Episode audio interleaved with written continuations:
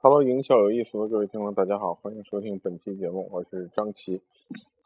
昨天呢，我们有一个小学同学的聚会，然后聊着聊着就说到了这个家庭关系问题。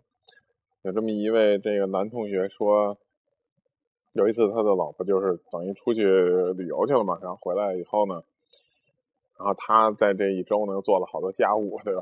他也没跟他老婆一块去，然后就是在家做家务，干了好多活，交了很多费，等等等等，去维护这个家在正常运转。然后他见到他老婆在飞机场接到的时候，然后就说：“你看我这周可挺忙的，干完这个交了那个费，等等等等，把什么就是该维护的车险啊等等都交了。”但没想到他老婆还是就反正挺不高兴的，拉着个脸。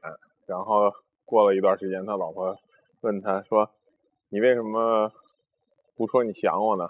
你不是不想我？然后他就基本上就疯了。那说到这问题，我就觉得很多人深有感触的。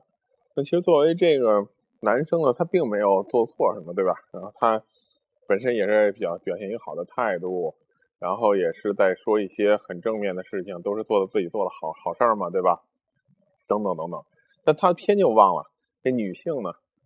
是靠这个情感来维系他的这个思维模式的，所以我觉得这个女性往往，我觉得在靠谱程度上有时候是低于男性的，就是因为这个原因，是情感驱动的，也就是说更加感性，而理性的成分更少一些。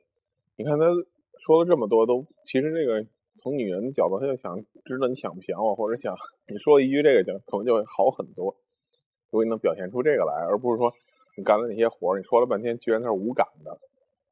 所以这是男女沟通当中很严重的一个问题，就是男性总是想要去说一些具体的事情，当女性比如说，啊，我现在这工作太烂了，我们老板怎么气人啊，等等等等啊，这些同事怎么就是是差劲啊，然后这个男的就会给他想一些解决方案，对吧？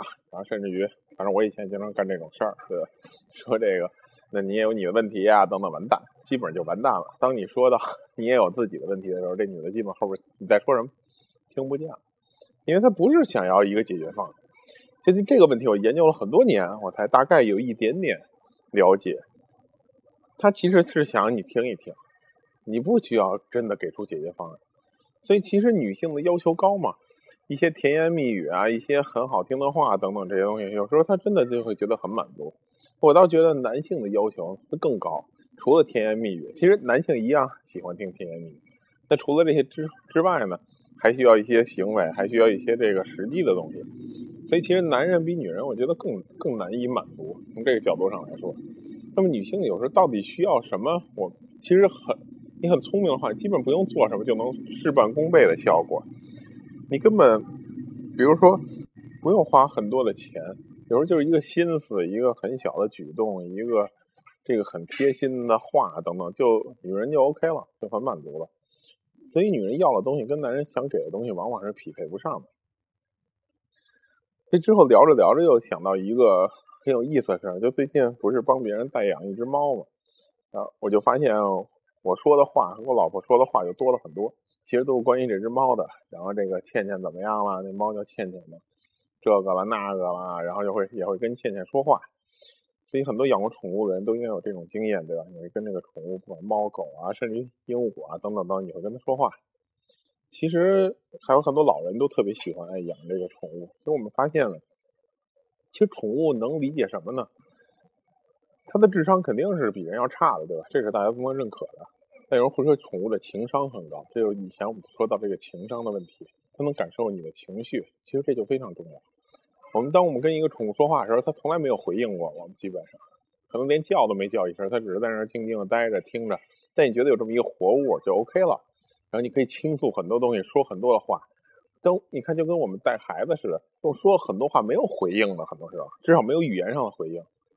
那个宠物有时候连真的行动上的回应都不一定特别多，但是会让我们觉得很安心、很舒服、很满足、很幸福。就是因为 善于倾听，对吧？因为它也没有说的功能，很多时候，所以很多时候，如这就是倾听的重要性。